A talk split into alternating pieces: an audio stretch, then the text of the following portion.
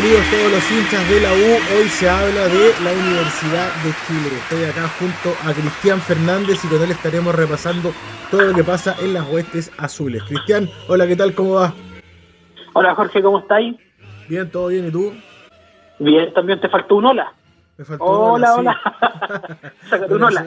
Son los, cre- los creativos del inicio que me tienen acá gritando como loco. Casi me pongo a surfear. Oye, Cristian, eh, bueno, hartas cosas están pasando con la U, sobre todo del anuncio de, de- esta tarde, donde ya se, se reafirmó el regreso del fútbol. Esto va a partir el último fin de semana de agosto, que también alcanza a agarrar ahí el primero de septiembre. Y frente a eso, bueno, nos gustaría saber, obviamente, cómo está la Universidad de Chile. Ah, bueno, harto, harto, pues la U siempre pasan cosas con la U, eso es lo entretenido de la Universidad de Chile. Siempre genera noticias, siempre está ahí, siempre están pasando cosas. Acuérdate, hoy día, claro, el presidente ahí en el Estadio Nacional está a Paredes, también me pareció ver a Chapita Fuensalía, un par de jugadores más también. Claro. que dieron dieron como la bienvenida vuelta al fútbol y por fin ya se confirmó, bueno, se sabía más o menos que querían empezar, pero ahora que salga el presidente ya no hay, yo creo que ya no hay opción de correr más el, el reinicio del fútbol. No creo que haya opciones de, de, de aplazarlo más. Lo curioso es que lo hacen en el Estadio Nacional y el Estadio Nacional es uno de los es uno de los recintos que la autoridad había decretado como que no se iba a poder jugar. Pero ya después salieron más informaciones y esto, bueno, ha ido variando durante el día. Acuérdate que la U quedó pendiente un partido con Palestino de visita. Claro, claro. Y es probable que este partido se juegue en el fin de semana, ese fin de semana, o es más probable que se juegue el lunes 31. Ya, ahora, la fecha, la Con fecha y el Palestino, con Palestino de local, con un Palestino. palestino que aún tampoco tiene definido, definido en qué estadio puede jugar. Ahí pueden escuchar el podcast de José Napso donde hablamos de Palestino y nos cuenta en qué están las novedades. En este caso, como primera opción sería San Carlos. Es una cancha que le gusta Claro, mucho a Ivo Basay. Y si quieren más detalles, bueno, escuchen el podcast de Palestino también. Sí, sí, sí, escucha a Napso que estuvo ahí hablando y justamente uno de los problemas que también tiene la U es que los estadios que están habilitados para jugar a, en, Santiago son San Carlos, el Estadio Monumental, el Estadio del Audax y la Catedral, el, el Estadio de la Unión. Y justamente ese es uno de los temas importantes porque el martes eh, la gente de la U junto con, junto con autoridades sanitarias visitaron el estadio y ese parece ser uno de los principales recintos en los que la U podría hacer de, de local. Claro, Ya, había- ahora- habían unos, algunos detalles con el camarín visitante, no cumplían con ciertas dimensiones para poder separar a los jugadores, algo así. Por ahí va el. Claro, claro, claro, ente- pero se lo están revisando porque se había entendido que la U había perdido la localidad en el Estadio Nacional por esto que te comento de que no entraba dentro de la lista de los 15 recintos deportivos que a nivel nacional habían sido autorizados. Pero sin embargo, ahora en, en las horas de la, de la tarde, eh, parece ser que se abrió una puerta, ya que la U podría hacer eh, local contra Colo Colo en la, seg- la segunda fecha, esto sería el 4 al 6 de, de septiembre, en el Estadio Nacional, porque resulta que el Ministerio del Deporte me- habría habilitado un partido por fin de semana para ser jugado en ese estadio. Ahora, si esto, si esto lo llevamos a un plano de, de sentido común, es, es, es de muy poco sentido común que no se pueda jugar en el Estadio Nacional, que es el recinto que mejores instalaciones o que más preparado está para recibir cualquier tipo de evento deportivo. Oye, y en este, caso, en este caso, este partido que se aprueba para jugar en el Nacional, ¿es un partido para la U o es un partido para el fútbol chileno? Porque hay otros equipos que también tienen que buscar estadio, entonces en ese caso, ¿lo puede arrendar otro equipo y jugar ese partido o es un, un cupo que se le está dando de forma exclusiva a la U? No, no, no. Se daría un cupo para que cualquier equipo pueda. El estadio se podría utilizar una vez por fin de semana. Ya. ¿Esto Ya. qué, esto Ahora, como el super- que el estadio se utiliza mucho con otros deportes también, porque se dijo que el estadio, el estadio nacional finalmente no tiene la disponibilidad que otros estadios privados tienen. Es que el Estadio Nacional tiene un, tiene un montón de instalaciones. Tiene las canchas de tenis, tiene el velódromo, tiene la tiene los gimnasios, tiene la piscina, tiene las áreas verdes. El, Estadio Nacional es un terreno gigante que tiene un montón de actividades y yo creo que ahí es donde tienen que, que chequear bien cuáles finalmente se van a habilitar y cuáles no y, y cómo van a tomar las medidas necesarias. Ahora, como te decía antes, es súper raro y súper extraño que el Estadio Nacional no haya sido habilitado, diciendo que todos los otros estadios sí estaban habilitados. Ahora puede ser también por lo mismo, ya que es un estadio que lo pueden ocupar mucho, finalmente cómo, organiz cómo organizas para que lo puedan usar los diferentes los diferentes clubes deportivos, los, las diferentes ramas deportivas, a lo mejor por la misma complicación que traería eso lo, lo podrían haber vetado un poco. Pero bueno, finalmente el Ministerio del Deporte eh, habría habilitado para un partido por fin de semana, pero toda esta información preliminar y no está confirmado y habrá que ver cómo se cómo se resuelve. Por lo, por lo pronto tenemos que la U entre los estadios que están disponibles en Santiago finalmente volvería a su segunda casa, diría yo, y que hemos vivido y que hemos vivido buenos históricos partidos también ahí en Santa Laura. Eh, y donde creo también que la, eso, eso hablábamos ayer con, eso hablábamos ayer con José Napso, porque él me mencionaba que Palestino podría jugar en San Carlos, y claro, de partida obviamente tienen que ser canchas que a los entrenadores les gusten, pero en el fútbol hay muchas cábalas y influyen, influyen mucho los resultados que se, que se tuvieron antes. Entonces, si ustedes finalmente eh, tuvieron buenos resultados en Santa Laura, es súper lógico que tengan ganas de volver ahí, lo mismo con Palestino San Claro, pero claro Santa Laura, Santa Laura siempre ha sido una, una, una, especie de segunda casa para los hinchas de la U, eso no es ningún secreto y no es, nada extraño. Y también este, he visto a Palestino muchas veces jugar en San Carlos, pero ojo que el último tiempo también jugaron en el Monumental un par de partidos. Todo el Monumental. yo, vi Palestino River por, como Libertadores en el Monumental. Oye, y volviendo al, fútbol chileno 100%, ¿en qué, ¿cómo está la, la tabla de posiciones para la U, cómo llega el equipo de Caputo. Bueno, justo acuérdate, acuérdate que después del año pasado que la U estaba ahí en los puestos de descenso, eh, finalmente este año había repuntado y estaba solo a 5 puntos de Católica. Católica tenía 17 y la U se ponía ahí cuarto lugar con 14 y había tenido un par de partidos bien buenos, por ejemplo, jugado en Cayancha, que lo dieron vuelta con un jugador menos, ganando ese partido. y otros estuvimos ahí cubriendo ese partido, así que mm, llega, yo creo que, pucha, sería como muy jugado decir cómo llega el, al, el, equipo futbolísticamente, porque no lo hemos visto y tenemos el ejemplo de cómo, de cómo se ha resuelto en Europa, por ejemplo, con las Champions, donde han ganado equipos que en realidad no estaban dentro de los dentro de los que uno podría decir que, que son más válidos para, para ganar. Ahora, eso es normal en el fútbol, de, de, eso se trata, de que los equipos más preparados son los que que finalmente van van pasando. Entonces, futbolísticamente, yo no he visto jugar a la U todavía un partido. Y, bueno, yo creo que nadie ha visto a ningún equipo del fútbol no jugar ningún partido. Entonces, cómo llega futbolísticamente no sabemos. Lo que sí sabemos es que el plantel de la U por nombre, Matías Rodríguez, Bosellur, eh, Carrasco Barrios, el Pino Mago, que estaban jugando de titular, Casanova, que entraba a veces en el recambio, Espinosa, Moya, Martínez, eh, Montillo, Galani y sobre todo Pablo Arangui. Pablo Arangui quiso una también, ahí te, faltó, te faltó de Paul no te...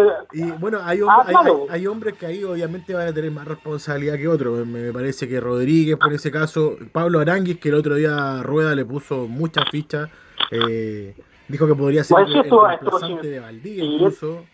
Sí, estuvo simpática la declaración de. Sí, pero tú, de ahí que juegan eh, similar Aranguis y Valdivia, yo la verdad es que... No, no, no juegan similar, yo creo que tienen... Pero son estilos muy distintos. Sí, yo creo que juega muy diferente. Bueno, con el tiempo nosotros desde estábamos recorriendo las canchas desde el 2011 y yo que saco fotos al lado de la cancha se ven cosas diferentes que desde afuera.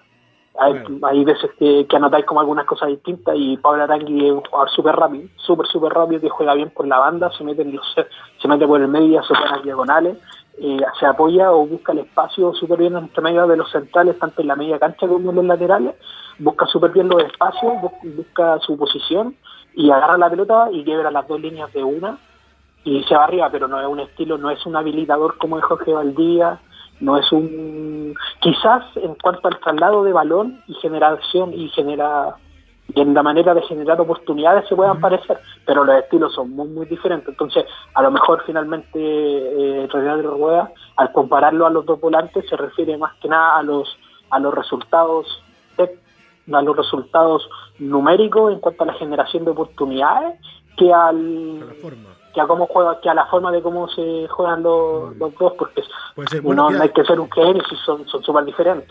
Queda claro al menos que que Rueda lo tiene en sus planes sí o sí o sea si te dice que puede ser yo... de Valdía, que aclaro el ojo que le tiene encima y para lo que lo quiere.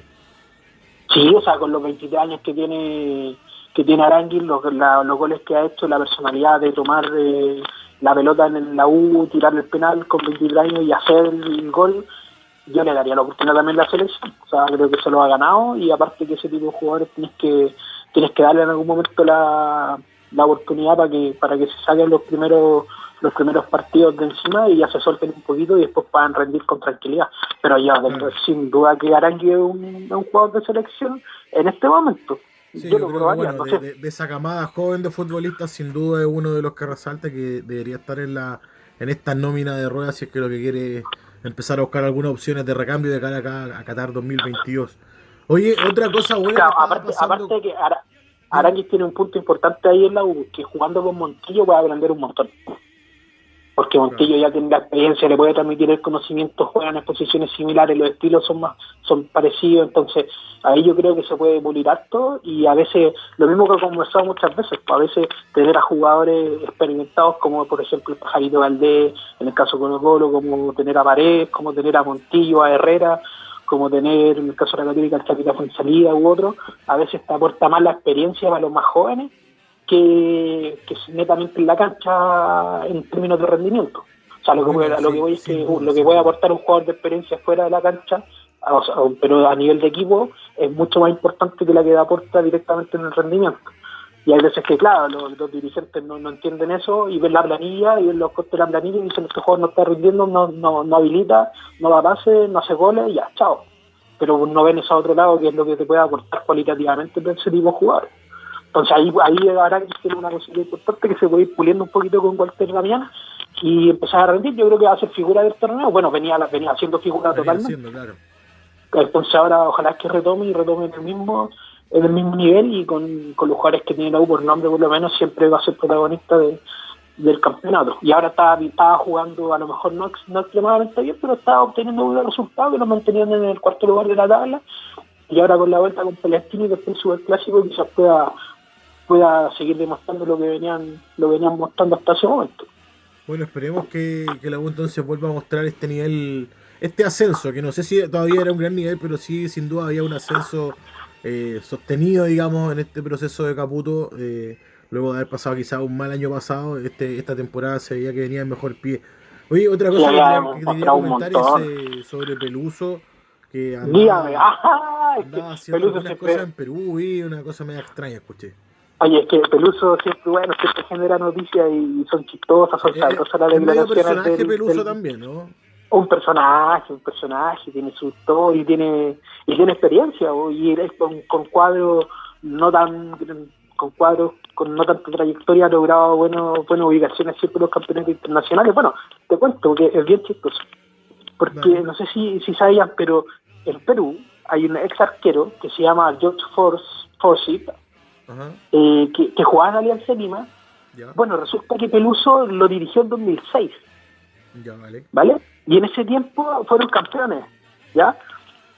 Y resulta que dio una declaración hace, hace un tiempo atrás y, el, y este ex arquero que actualmente es candidato a la presidencia de Perú, ¿ya? Sí, por eso, por eso es, está, es como chistoso, dijo textual, cuando salimos campeones el técnico y el asistente Peluso paraba el equipo metido en la piscina, diciendo nada extraño de Peluso, porque bueno, todos sabemos cuál es su estilo de juego, criticable o no, pero mm, va lo mismo, si en el fondo tenía resultados de su estilo de juego.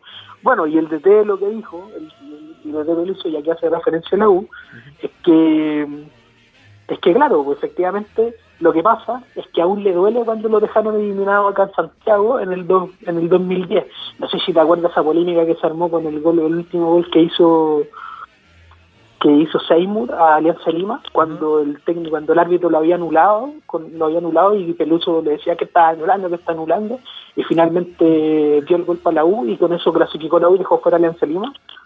Ya, sí, sí, sí. Bueno, terminó, terminó la frase diciendo, bueno, ¿y qué quiere? Si dirijo un equipo tengo que defenderlo.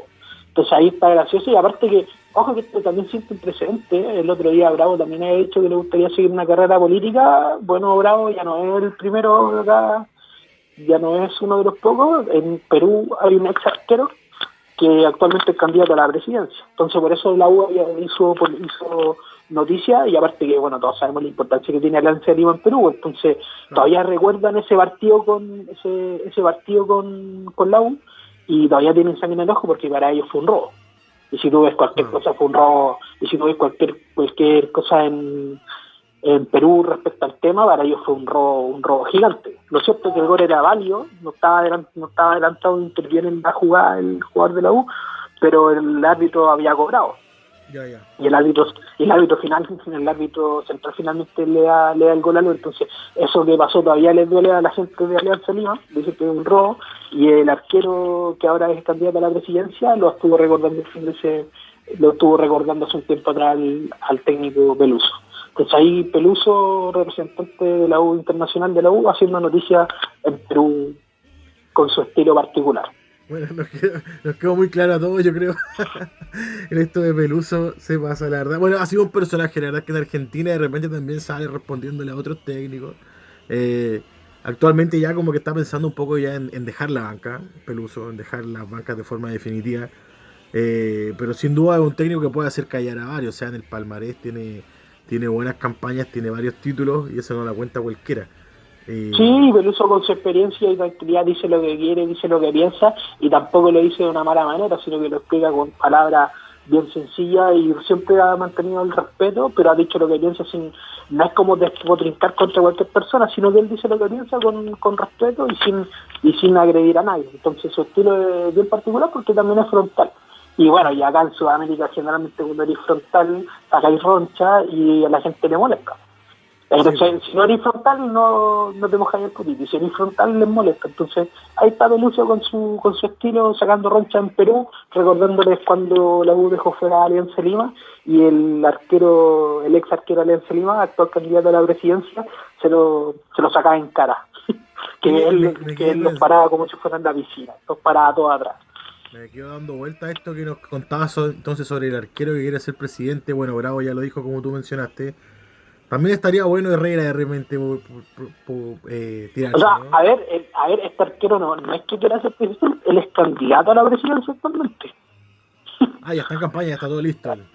Él es candidato a la, es, un, es un candidato a la presidencia, entonces chistoso. Sí, no, claro, que un candidato a la presidencia. Bueno, habría que ver también eh, cómo está su campaña. Lo invito a todos también a que analicen un poco el fondo político de esto, porque claro, de repente siendo futbolista, siendo conocido, rostro y con un par de ideas públicas, es fácil postularse, pero bueno, hay que tratar de elegir políticos con, altura de miras. Los invito a todos. Ya, entonces la U haciendo noticias en, en el país vecino. Oye, Cristian, bueno, te pasaste, gracias por el informe, espero que todos los hinchas de la U estén contentos, estén al día. Por supuesto que nos sigan en nuestras redes sociales, que estén atentos al podcast, porque la verdad es que estaremos informando de forma periódica, no solo sobre la U, sobre todos los equipos de la primera división, también varios de la primera B pero la idea obviamente es que nos vayan siguiendo y que vayan haciendo el hilo, porque de repente hay temas que se cruzan como los de hoy con eh, Cristian y la U, que se cruzaba con algunos de Palestino y José Napso. Eso seguramente se va a ir dando en, más transmisiones, cada vez que mencionemos Herrera, por ejemplo, de repente puede haber algo con Everton, así que váyanos siguiendo en las redes y nosotros nos estamos encontrando, Cristian, en un próximo podcast. Ok, pues Jorge, encantado, un gusto. Nos vemos la próxima. Eso, abrazo grande, abrazo grande a la gente en sus casas. Nos vemos. Chao, chao, chao, chao, chao, chao.